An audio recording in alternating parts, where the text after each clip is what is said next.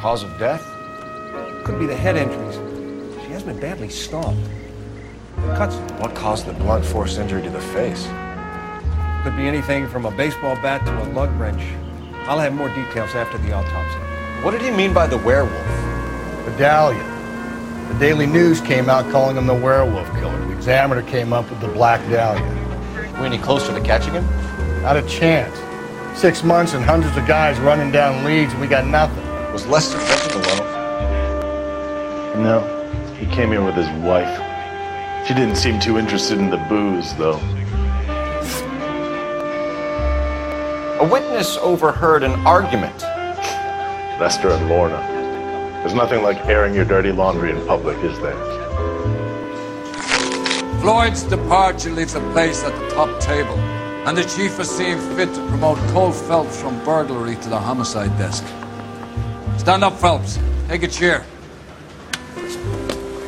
You're in the major leagues now, Sonny. Do you know the penalty for insubordination, Kelso? Jack, don't do it. Forget him, Hank. He doesn't have what it takes. Are you two finished? That a rat slipped us a Mickey Finn. It's no wonder I feel so dopey. I can't remember.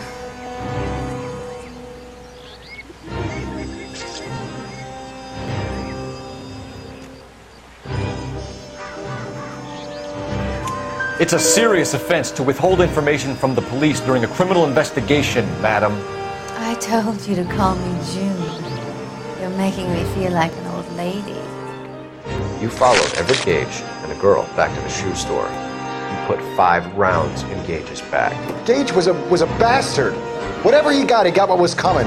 But it had nothing to do with me.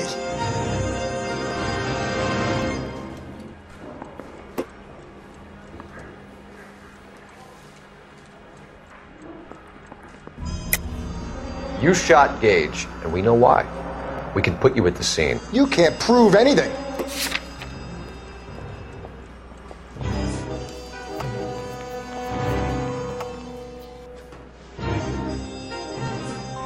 We know all about the argument.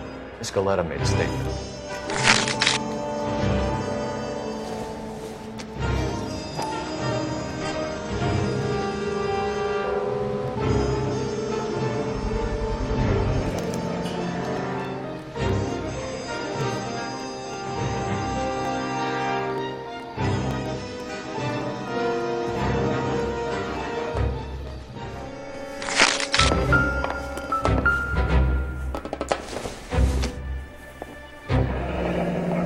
Like a mermaid in the background.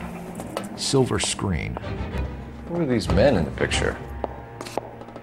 My husband, Mark, and Marlon Hopgood. Either we find him or McAfee's people do, Mrs. Bishop. If you care for him, you should make sure that we find him first. I do care for him. But I don't really know where he'd go if he were in trouble. Hopgood might know. Detective?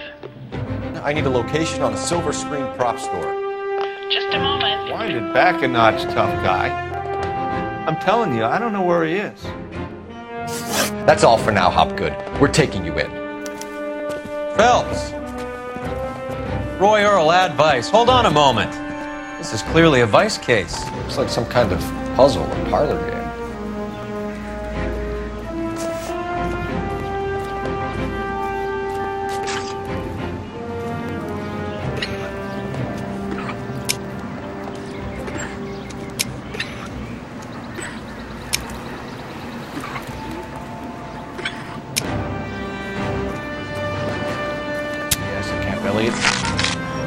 Out in early 45 as a first lieutenant, fought the Okinawa campaign.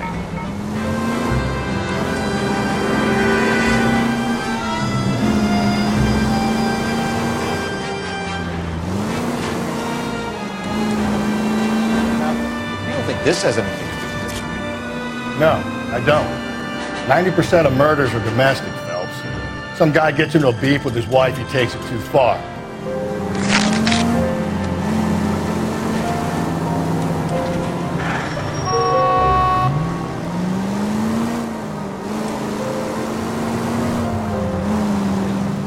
She didn't seem like your average giddy broad with nothing between the ears. Or she might just be trying to buy enough time for Bishop to put a couple of oceans between him and McCaffrey. All right, gentlemen, I just got this handed to me. A hit and run felony at Ray's Cafe, 208 North Los Angeles.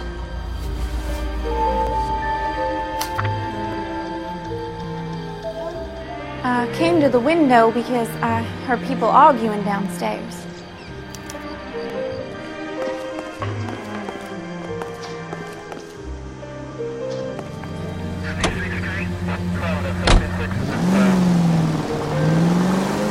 I have a little money saved away.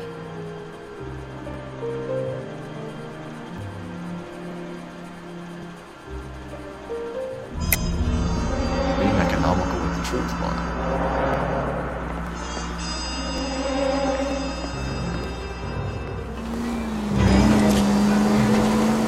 William Shelton? Yes? Doesn't look good, Shelton. You packing your bags and making a run for it? You know why we're here.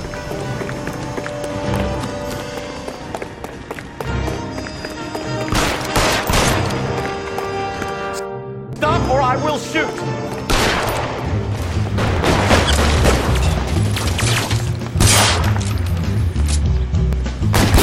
Stay down! Follow me! Come on! I will pull the trigger. Put the weapon down now.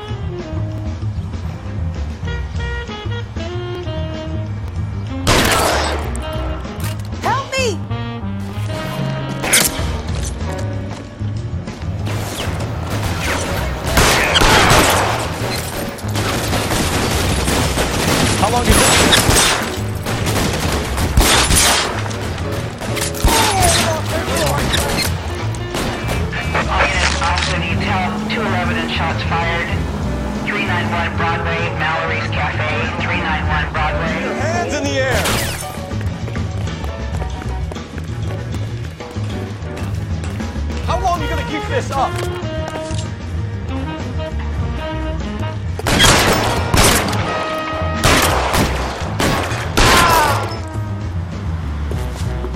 Up on the roof, officer. He has a mask on his face.